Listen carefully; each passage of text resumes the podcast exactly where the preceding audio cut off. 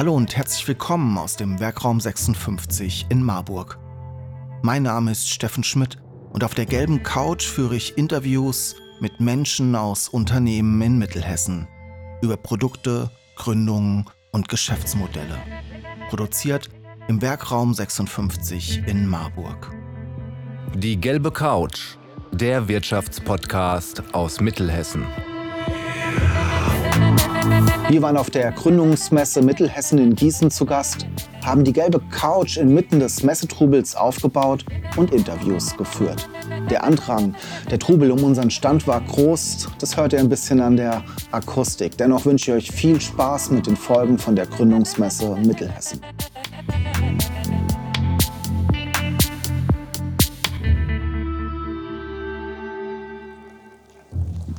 Ja, danke schön für die für die warmen Worte zum, zum Start.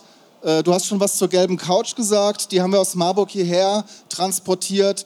Ich sage noch mal kurz grundsätzlich was zu uns. Ich bin der Steffen Schmidt, äh, gemeinsam mit meinem besten Freund vor zehn Jahren eine Kreativagentur gegründet. Vor fünf Jahren sind wir in die Marburger Innenstadt gezogen, in eine Ladenfläche mit großen Schaufensterscheiben. Und wir haben uns ge gedacht, die Annette stellt ihre Brötchen und ihre schönen, schönen ähm, äh, Bäckereiwaren aus. Was machen wir als Kreativagentur? Wir haben gesagt, naja, wir wollen auch das im Schaufenster machen, was wir tun, auch für unsere Kunden. Wir kaufen uns eine gelbe Couch, stellen die ins Schaufenster und ich setze mich da einmal die Woche hin und für Interviews und alle, die vorbeilaufen, können einfach so einen Blick ins Studio werfen. Äh, das war eine die Startidee mittlerweile, du hast es schon gesagt, 130 Folgen. Also wir haben es immer ernster genommen, sind vom wöchentlichen, äh, monatlichen Modus in den wöchentlichen Modus gewechselt. Über 130 Folgen.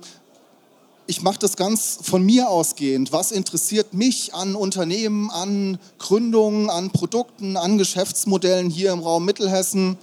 Und dann rufe ich an und sage, komm mal vor 20 Minuten vorbei und wir reden. Und so habe ich es auch gemacht heute hier für die Gründungsmesse.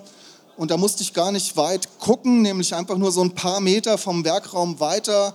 Ich gehe sonntags immer Brötchen, Schweizer Wurzelbrot kaufen. Äh, bei Klingelhöfer und es ist mir eine Riesenfreude, Annette, dass du dich bereit erklärt hast, Annette Klingelhöfer von der Konditorei Klingelhöfer heute mit mir zu sprechen über das, was mich in der letzten Zeit sehr beschäftigt. Das sind die Themen Handwerk, Fachkräftemangel im Handwerk, das ist das Thema Unternehmensnachfolge und natürlich auch immer wieder schön Gründerinnen oder Unternehmerinnen mit Unternehmerinnen zu sprechen, weil ich würde mal sagen, von den 130 Folgen sind sicherlich 70 Prozent männlich und da bin ich immer sehr interessiert, das ein bisschen ins Gleichgewicht zu bringen. So viel zu mir. Annette, kleiner Applaus für die Annette Klingelhöfer aus Marburg. Danke. Ja, hallo Steffen. Vielen Dank. Ich freue mich sehr, dass ich hier sein kann. So, Annette, wir machen das jetzt. Normalerweise sitzen wir auf der Couch, damit ihr uns besser seht. Äh, äh stellen wir uns hier hin. Normalerweise führe ich ein Vorgespräch, sage immer, du kannst dich versprechen, wir können später schneiden, ist alles kein Problem. Heute nicht. Irgendwann klatscht der Clemens und sagt, so, jetzt geht's los. Und wir imitieren das jetzt mal. Ihr könnt die Folge dann spätestens nächste Woche Freitag online auf gelbecouch.de hören. Wir haben auch so kleine Flyer ausgeteilt mit einem QR-Code, da könnt ihr, das, könnt ihr mal reinschauen.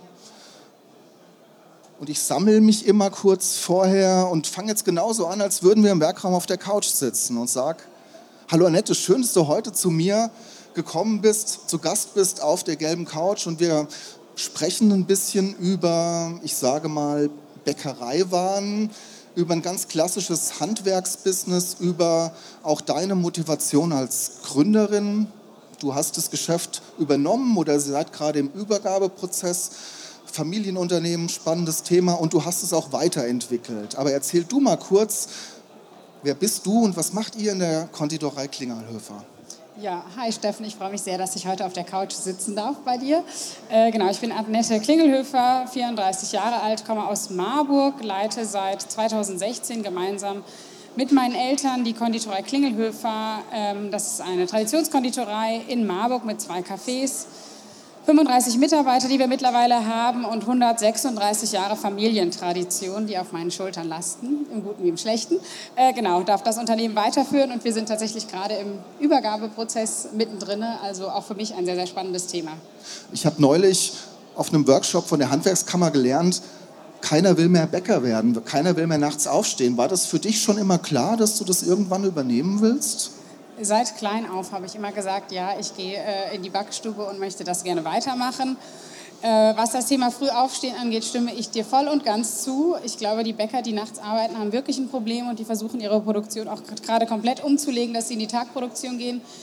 Wir haben den Vorteil, dass unsere Mitarbeiter erst um 6 Uhr morgens anfangen, was für Konditorei wirklich noch human ist und deswegen ähm, habe ich noch nicht dieses, diese Thematik zum Glück. Ja. An der Stelle frage ich dann gerne ein bisschen tiefer nach. Ihr seid jetzt kein Industriebäcker, ihr seid wirklich so ein alteingesessener Handwerksbetrieb im Herzen Marburgs. Beschreibe ich das so richtig oder wie würdest du Konditorei Klingelhöfer von anderen Bäckereien differenzieren? Was ist euer USP? Genau, also unser USP dass wir sind, ist, dass wir vor allen Dingen Konditorei und Kaffee vereinen und gleichzeitig das, das Backhandwerk noch wirklich von Hand aufmachen. Also Handwerk ist irgendwie unser i-Tüpfelchen. Wir machen wirklich noch ganz, ganz viel von Hand, wenig äh, wenig äh, Fertigung irgendwie durch Maschinen und so. Das heißt, man sieht das dem Produkt an, aber was uns eben genauso wichtig ist, ist das Thema Rohstoffqualität. Und da arbeiten wir einfach nur mit frischen Produkten, bedingungslos. Da kommt sonst nichts anderes rein äh, in unsere Massen und Pralinen und so weiter. Das heißt, wir haben immer frische Produkte, die sich aber auch geschmacklich natürlich total von anderen Süßwarenprodukten abheben dürfen und können. Und wie war das jetzt für dich? Du sagst, du hast schon früh gewusst, du wirst das irgendwann übernehmen. Wie war so die Reise? War das jetzt ein easy going sozusagen oder war das eine Herausforderung auch? Oder? Das war häufig eine Herausforderung. Also tatsächlich war mein erster Moment, ich habe Abitur gemacht in Marburg und wurde dann von sämtlichen Lehrern nach meinem Abitur gefragt, du willst wirklich jetzt eine Handwerksausbildung machen und nicht studieren? So, also das war gleich so ein Vorurteil, mit dem ich konfrontiert wurde. Ähm, und ich war mir immer meiner Sache sicher und habe dann eine klassische Konditorenausbildung gemacht. Ähm, durfte viel Erfahrung in anderen Betrieben sammeln, habe immer gemerkt, ein Studium ist doch noch ganz gut und habe dual studiert, äh, BWL für Handwerksunternehmen, das war spannend. Ähm, ja, und hatte da überall immer mal so meine Hürden, aber schon das klare Ziel vor Augen, irgendwann will ich wieder zurück nach Marburg und das Unternehmen übernehmen. Deswegen, das war sehr klar für mich immer. Und wie war das für dich? Hast du immer gedacht, ich mache das genauso weiter wie der, wie der Papa? Oder hattest du schon immer das Gefühl, ah, das ist schon alles gut, aber wenn ich dran bin, wird was anders hier? Ja, also das spätestens so, als ich mit meinem Meister und so fertig war und wusste, wie Handwerk funktioniert und wie auch Unternehmensführung funktioniert, war mir relativ klar, was ich auch ein bisschen anders machen möchte, wo mein Fokus drin liegt, äh, sowohl in der Außenwirkung als auch in der Innenwirkung vom Unternehmen hin. Und ähm, habe aber das große Glück, dass ich einen Vater habe, der auch mit dem Tag, wo ich ins Unternehmen gekommen bin, gesagt hat, mach mal. Und äh, selbst wenn ich mal in ein Fettnäpfchen getreten bin oder was nicht so geklappt hat, mir irgendwie äh, zur Seite stand und den Rücken freigehalten hat. Ich weiß, dass das der ein oder andere Nachfolger oder Nachfolgerin leider nicht hat. Ähm, ja, da habe ich großes Glück von Familienseite aus. Oft gibt es da Diskussionen. Vor zwei Wochen durfte ich eine Veranstaltung in Marburg moderieren. Da war wirklich, da wurde auch über die Konflikte geredet. Das heißt so, wo man als Vater, Tochter mal durch den Wald gelaufen ist und gesagt hat, jetzt müssen wir mal Tachlis reden. Gab es das auch oder? Ja, also wir laufen nicht durch den Wald, wir gehen tatsächlich segeln an der Ostsee. Das tut uns immer gut, ein bisschen frischer Wind um die Nase und dann kann man irgendwie so ein paar strategische Probleme gleich ein bisschen objektiver lösen. Ja. Was waren so die ersten Ideen, die du neu umgesetzt hast? Ähm, ich habe unsere Marke einmal komplett neu rebrandet, also einfach einen ganz neuen Marketingauftritt geschaffen, was wir sehr, sehr schnell, glaube ich, gemerkt haben, was unseren Kunden auch gleich bewusst war, wo die gemerkt haben, okay, da steht jetzt 1887 unser Gründungslogo drin und es hat sich einfach vom Auftritt her viel verändert.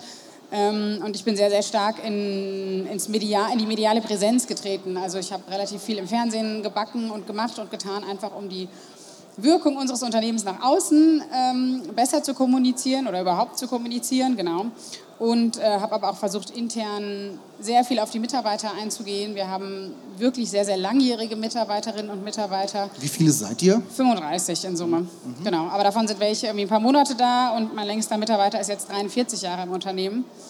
Und äh, die so alle mit ins Boot zu nehmen und zu sagen, jetzt ist auch jemand Neues da, das war mir wichtig und vor allen Dingen war es mir relativ früh wichtig zu erkennen, ich bin jetzt halt nicht mehr die kleine Annette, die durch die Backstube läuft und die vielleicht der Konditor oder die Konditorin oder die Verkäuferin noch als Kind kennt, sondern jetzt bin ich halt irgendwie äh, hier die Unternehmerin und dass man da sich aber dann auch auf einer Ebene gut trifft und gut miteinander sprechen kann, das war mir von Anfang an wichtig. Du bist da eben so ein bisschen schnell drüber hinweggegangen, über die Aussage, ich bin ins Fernsehen gegangen. Erzähl mal, was hat es damit auf sich? Äh, das fing 2015 an, äh, da wurden wir vom ZDF angefragt. Wir sind tatsächlich als Konditorei schon relativ bekannt für unsere Weihnachtsprodukte. Also wir machen geilen Stollen und Baumkuchen und Pralinen und so weiter. Und das ZDF hat uns eingeladen, bei Deutschlands besten Weihnachtsbäcker mitzumachen. Das war damals so eine Wettbewerbsbackserie für süße Handwerk. Ähm, und äh, das lief vor Weihnachten in einer Zeit, wo wir eigentlich auch überhaupt keine Zeit haben, irgendwie jetzt noch nebenbei im Fernsehen tätig zu sein. Aber das macht man halt, wenn das ZDF fragt. Und wir hatten das große Glück und äh, natürlich auch irgendwie den Drive dahinter, dass wir das Ding gewonnen haben und quasi dann diesen Titel mit nach Hause genommen haben. Sag das nochmal kurz für alle. Wie ist der Titel? Ich habe es mich gar nicht getraut. Deutschlands bester Weihnachtsbäcker. Ah, das ist doch schon mal was. Und hat euch. Vielen Dank. Und hat euch das was gebracht, sage ich mal? Also es ist ja schön, wenn irgendeine Hamburgerin oder ein Berliner weiß, dass es in Marburg den besten Weihnachtsbäcker gibt, aber auf der Straße in Marburg? Das hat uns auf der Straße in Marburg natürlich ganz viel gebracht. Damals hätten wir schon einen Online-Shop gebraucht, den hatten wir leider nicht. Dann hätte es uns wahrscheinlich in dem Moment noch viel, viel mehr gebracht. Aber es hat dafür ge dazu geführt, dass daraufhin einfach sehr viel Presse auf mich zugekommen ist und gesagt hat, hier, Frau Klingelöfer, wollen Sie mal da backen und kommen Sie doch mal dahin und so. Und dann war man in einem guten Netzwerk drin. Und das hat uns dann gerade in Hessen den Bekanntheitsgrad unserer Konditorei sehr, sehr stark erhöht. Mhm. Ja. Ich weiß, bei Höhle der Löwen achten immer alle drauf, wenn sie ins Fernsehen gehen, dass die Server schnell genug sind, um dann die Anfragen ja. im Online-Shop zu verarbeiten. Ja. Das heißt, du warst im Fernsehen und hast dann erst gemerkt, also ein Online-Shop wäre jetzt ganz gut. Ja, 2015 war ich aber auch thematisch noch überhaupt nicht im Unternehmen drin. Da war ich noch gerade in meiner Meisterausbildung, deswegen hatte ich mich damit einfach nicht auseinandergesetzt. Äh, witzigerweise hatten wir Ähnliches. Wir haben 2020 zur Weihnachtszeit einen coolen Adventskalender gemacht, der das Thema Corona aufgegriffen hat, aber in irgendwie einer witzigen Art und Weise. Und das fand das Fernsehen auch total cool.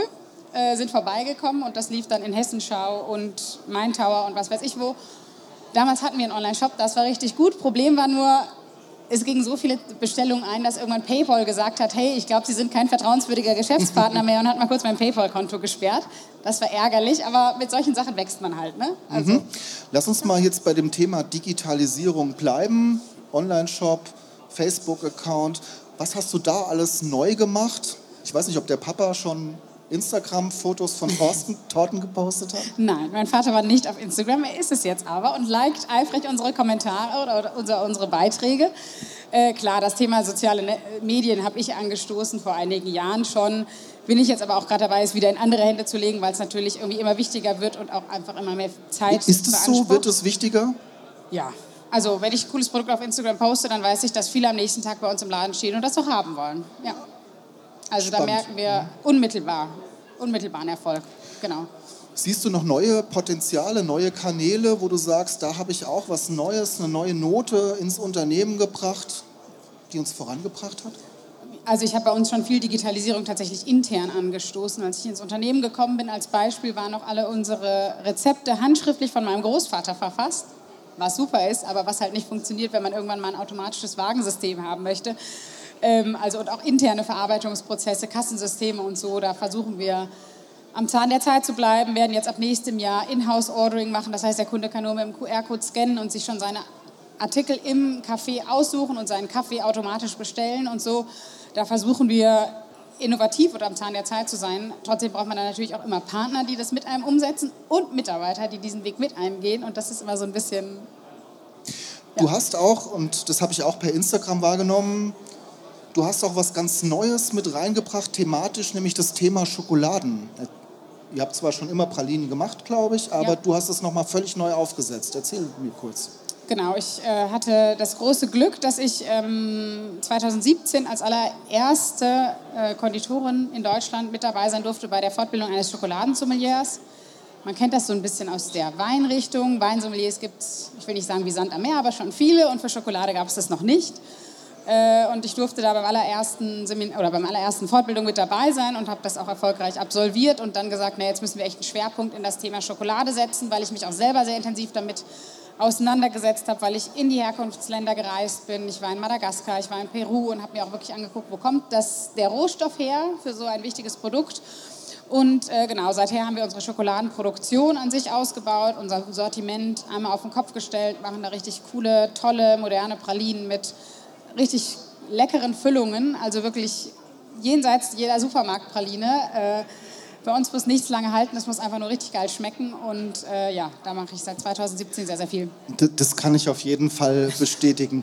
Ich weiß nicht, ob du mir die Frage beantworten kannst, aber woher kommt dein Feuer? Ich merke immer, du brennst für die Sache, also diese Motivation, ich will da voran, ich will das weitermachen. Hast du da ein Gefühl, wo kommt es her?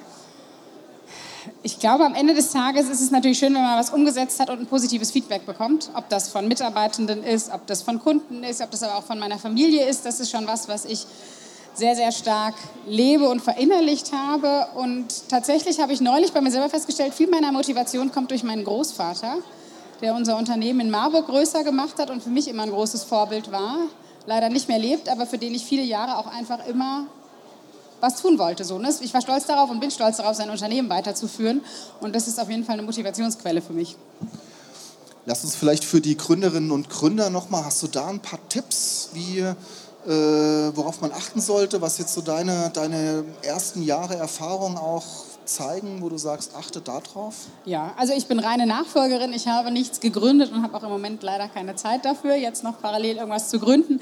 Ich glaube, es ist immer wichtig, vor allem natürlich seine Zielgruppe im Blick zu behalten. Also wir sind auch manchmal abgedriftet und haben vielleicht Produkte gemacht, die nicht unbedingt zu unserer Zielgruppe passen. Ich denke, das ist das Allerwichtigste, dass man das nicht nur am Anfang der Gründung im Blick behält, sondern die ganze Zeit über wirklich guckt, was braucht meine Zielgruppe und ist mein Produkt noch so, dass sie den Bedarf der Zielgruppe deckt und ich damit halt auch entsprechend erfolgreich sein kann. Mhm. Ich habe es vorhin eingangs schon mal gesagt, ich finde es immer schön, wenn ich Damen in den Podcast bekomme. Neulich war ich auf einer Podiumsdiskussion, da wurde darüber gesprochen, warum gründen Frauen so wenig? Gibt es da wissenschaftliche Theorien in den Raum geworfen? Hast du schon mal jeweils gemerkt, ich bin eine Frau und jetzt habe ich hier ein Problem? Ich habe das am, ja, also in unternehmerischer Sicht habe ich das schon gemerkt, nämlich in dem Moment, wenn ich mit irgendeinem Lieferanten oder Techniker oder Handwerker in Verhandlungen gehen muss, hatte ich am Anfang das Gefühl, ich bin als Frau in einer schwächeren Position, als es mein Vater ist. Und ich habe am Anfang meinen Vater das immer machen lassen, weil ich wusste, der kommt mit einem besseren Preis daraus. Aber das ist, glaube ich, eine Art und Weise, sich dann da erstmal einzu, einzuarbeiten und natürlich auch irgendwie Kontakte aufzubauen. Und mittlerweile klappt das besser und ich bin tatsächlich auch ganz gut äh, mit Unternehmerinnen vernetzt und das gibt mir auch tatsächlich viel Kraft und Motivation, weil es viele tolle Frauen gibt. In der Nachfolge deutschlandweit bin ich in einem, in einem Netzwerk, das macht total Spaß, mit dem im Gespräch zu sein, weil einen natürlich als Frau und Mutter, was ich bin, immer noch mal andere Dinge beschäftigen, als das vielleicht den Unternehmer an sich tun und ja. Mhm. Du hast vorhin gesagt, du bist eigentlich nur Nachfolgerin. Viele, die heute hier sind, die gründen so bei Null was glaubst du, was ist schwieriger? Jetzt so ein Schiff zu übernehmen und zu gucken, dass es nicht, nicht strandet oder zu sagen, ich setze mich erstmal ins Schlauchboot und guck mal, ob daraus ein Schiff wird? Ja, also ganz schwierig. Da, oh, ich möchte mich nicht festlegen. Ich glaube, als der Vorteil, den man als Gründer hat, wenn es schief geht, hängt nicht so viel dran. Und ich habe ja eben gesagt, ich habe 35 Mitarbeiter, dahinter stehen 35 Familien, ich habe einen riesen Kundenstamm und ich habe halt auch irgendwie einen Ruf, den ich versauen kann, wenn ich es nicht hinbekomme. So, ne? Von dem her ist, glaube ich, wenn es bei mir schief geht, geht dann zieht das viel mit sich her. Also ich glaube, diese, das Thema Verantwortung, ich habe halt nicht nur meine eigene Verantwortung, sondern für viele, viele andere Menschen mehr. Dessen bin ich mir auch bewusst, das macht mir keine Angst, aber es ist vielleicht so ein bisschen der Unterschied zum Gründer. Ähm, da hat man halt vielleicht Verantwortung für sich und sein Team und das Produkt und klar, auch das Kapital, was man am Anfang reingesteckt hat. Und das aber angekratzte Ende, Ego vielleicht. Und das angekratzte Ego, genau. Ja, aber ja. da hängen halt nicht noch 35 Mitarbeitende mit, mit dran. Ja. Ich glaube, ich muss auf die Zeit gucken. Ja, wir sind eigentlich schon fertig. Deswegen ähm, zum Abschluss würde mich noch interessieren, lass uns mal ins nächste Jahr gucken oder in die nächsten fünf Jahre. Hast du noch irgendeine Vision für eure Konditorei, wo du sagst, daraus mache ich wirklich ein innovatives Zukunftsunternehmen? Ja, also wir produzieren aktuell tatsächlich noch in Marburg in unserem Hauptgeschäft. Äh, super handwerklich, aber super begrenzt. Das heißt, irgendwie unsere Produktion muss irgendwann mal raus, wo cool ist hin. Die soll handwerklich bleiben, aber die soll irgendwie auch transparent werden, dass Kunden sehen können, was wir tun. Das ist mir total wichtig. Ähm, oh, dann gibt es ganz viele Projekte im Unternehmen, die ich aktuell anstoße. Wenn ich mich hier umdrehe, eben stand da was zum Thema KI, finde ich super spannend. Ich habe jetzt von diesem Tesla-Roboter gehört. Auch so jemanden könnte ich mir vorstellen, immer mal ins Team mit zu integrieren. Von diesen Service-Robotern halte ich noch nicht so viel, aber... Die an den Tisch keine, kommen und die ja, das Kaffee bringen. Ja, ich Aber glaube, in der Produktion könntest du es dir vorstellen? Ach, ich finde einfach immer mit sowas zu spielen, mit so Gedanken, da bin ich schon total offen für und kann mir vorstellen, dass das auch für ein Handwerksunternehmen funktioniert. So, also und da irgendwie immer am Zahn der Zeit bleiben, so glaube ich, sehe ich uns auch in den nächsten Jahren dann auch einfach wachsen und Natürlich müssen wir auch irgendwie Mitarbeiterbedarf, wie halt aktueller Markt ist, versuchen decken zu können. Ne? Also unser Kunde will halt auch Sonntagnachmittags um 15 Uhr sein Stück Torte holen. Aber nicht jeder Mitarbeiter möchte mehr sonntags arbeiten. Also da stehen wir auch vor echten Herausforderungen, die wir irgendwie lösen müssen, ohne zu sagen, nur wir sind jetzt sonntags nicht mehr da, weil das geht nicht. Mhm. Super, Annette. Ich könnte dir jetzt noch die nächste halbe Stunde lang Fragen stellen. Ähm, wir müssen aber ein bisschen auf die Zeit gucken. Ich danke dir vielmals, dass du heute hier zu mir nach Gießen gekommen bist. Wir öffentlich quatschen können. Für mich ist das ja auch ein Experiment, so ein Podcast, der dann im Internet ist, dann eigentlich den Weg aus dem Internet zurück ins echte Leben und dann hier vor Menschen zu stehen. Schön, dass du gekommen bist, dass wir das gemeinsam machen konnten und äh, fahrt alle Schweizer Wurzelbrot kaufen bei der Konditorei Klingelhöfer sonntags. Oder viele andere Sachen. Ja, genau. Vielen machen, Dank. Ich muss heute ich noch vorbestellen dann. Perfekt. Danke, Annette, dass du da warst. Danke, dass ihr alle zugehört habt und noch viel Spaß auf der Gründungsmesse. Das wünsche ich auch. Vielen, vielen Dank.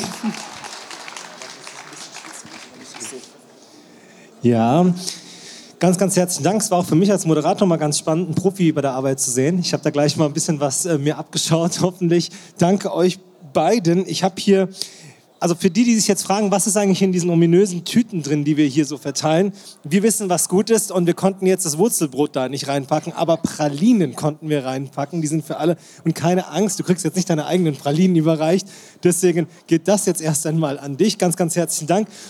Du hast gerade eben schon gesagt, es gibt äh, Wein wie Sand am Meer, da hast du recht, aber gute Weine, die gibt es nicht. Deswegen haben wir extra, sei ja wie passend jetzt da für dieser Spruch von dir, dir einen wunderbaren, leckeren Wein hier reingepackt. Vielen, vielen Dank. Sie wollen die gelbe Couch unterstützen und Ihr Unternehmen, Ihre Produkte und Dienstleistungen in unserem Podcast präsentieren? Dann nehmen Sie einfach mit uns Kontakt auf